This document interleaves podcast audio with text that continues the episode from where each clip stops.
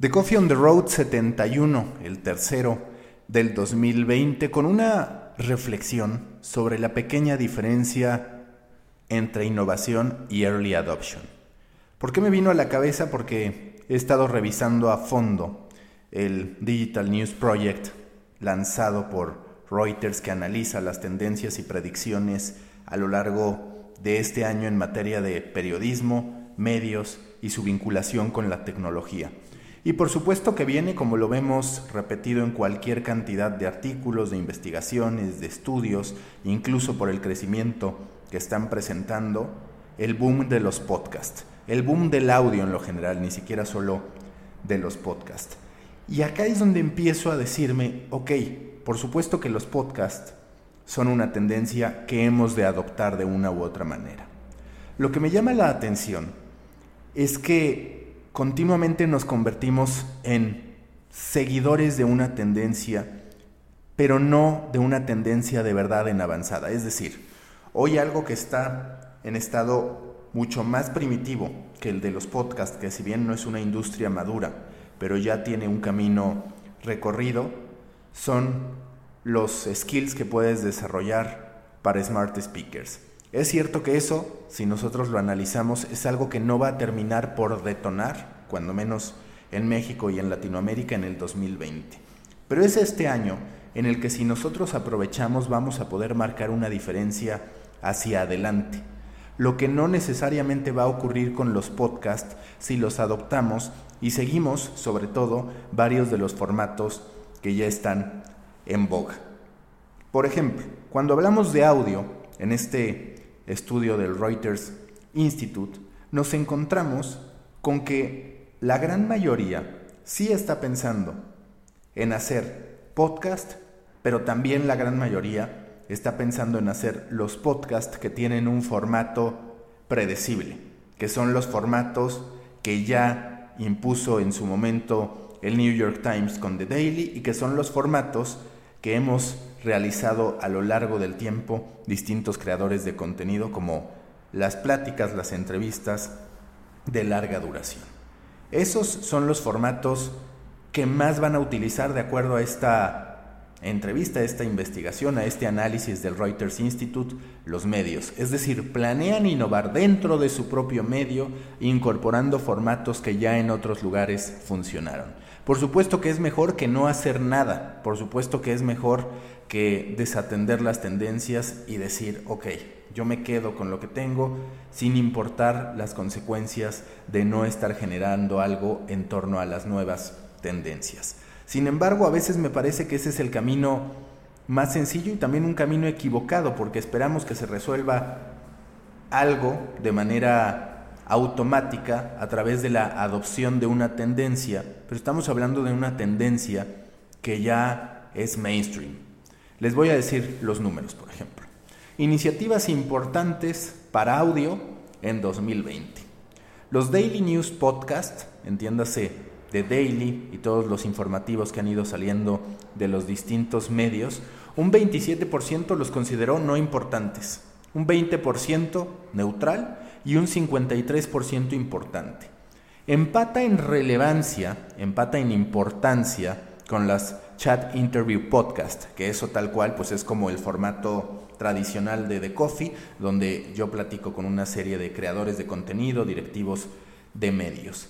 Va bajando después hacia podcast serializados, que tiene un 47% de importancia y un 22% que está en neutral. Audio corto, para dispositivos de voz, por ejemplo, ya tiene un declive bastante significativo, hacia 31%. El traspasar textos escritos a audio tiene un 24% de relevancia y finalmente un 10% para hablar, por ejemplo, de podcast serializados. ¿Qué vemos aquí? Una tendencia a seguir lo que ya ha funcionado, pero no una tendencia a reconocer tal vez que ya estamos en una etapa en que hay muchos podcasts e intentar innovar con formatos para poder ganar terreno y que de pronto nosotros seamos los que impongamos la tendencia en el 2021. Cuando decidamos qué es lo que queremos adoptar y cómo lo queremos hacer, Hemos de pensar no por fuerza en el paso siguiente, sino en si hay manera de nosotros reconocer que quizás estamos llegando tarde o que no vamos a marcar tal diferencia con la adopción de un formato que ya empieza a ser un commodity, no porque no haya opciones de encontrar resultados, no porque en México haya un exceso de podcast, que la realidad es que dailies como tal, la realidad es que no hay, hay una oportunidad, pero también es cierto que hacer un daily y hacer un podcast de entrevista a estas alturas es lo más predecible. Cuando tomemos una decisión hemos de debatirnos entre, ok, voy a hacer esto que es predecible porque me va a traer dinero adicional, voy a hacer esto que es predecible porque lo veo como un valor añadido como mi medio, o saltarse un paso y empezar a ganar una batalla que todavía no termina por explotar o que no está en una etapa madura. Otra de las gráficas que me llamó la atención es el contraste y que otra vez tiene pues una lectura triste para el periodismo entre la confianza que la gente, que los publishers expresan hacia su propia compañía y la confianza que expresan hacia el futuro del periodismo. Porque resulta que los publishers están mucho más convencidos de su propia supervivencia, de su propia salud, de su propia estabilidad, que de la del periodismo para el 2020. En esta gráfica que cuestiona sobre el estado del periodismo contra la confianza en una compañía, un 73% dijo estar confiado en su propia compañía generadora de contenido pero solo un 46% dijo estar confiado respecto al papel del periodismo en el 2020. ¿A qué se debe esta discrepancia? A que la gran mayoría de líderes de medios de comunicación considera que va a encontrar la forma de poder diversificar sus ingresos. El más sencillo, hablando de estas tendencias que ahora todos queremos adoptar, es tener un revenue del lector, que el lector pague por nuestros contenidos. Pero la preocupación que se da en torno al periodismo es que la actividad en sí, sobre todo cuando estamos hablando de denuncia, cuando estamos hablando de información general, de las grandes noticias, de aquellas que importan a todos y que son las que vienen en, los periódicos, son también las más complicadas de monetizar en digital. ¿Por qué? Porque dado que importan a todos, a muchos medios también les interesa cubrir esa nota, es complicado tener información exclusiva e incluso si se tuviera información exclusiva, la gente no necesariamente piensa que ese contenido va a beneficiar en algo directamente su vida. De ahí que nosotros veamos que hay mucha confianza, una confianza que me parece incluso mayor de la que yo hubiera esperado en torno al crecimiento y a la supervivencia de las compañías con respecto a ese escepticismo que se mantiene en torno al periodismo.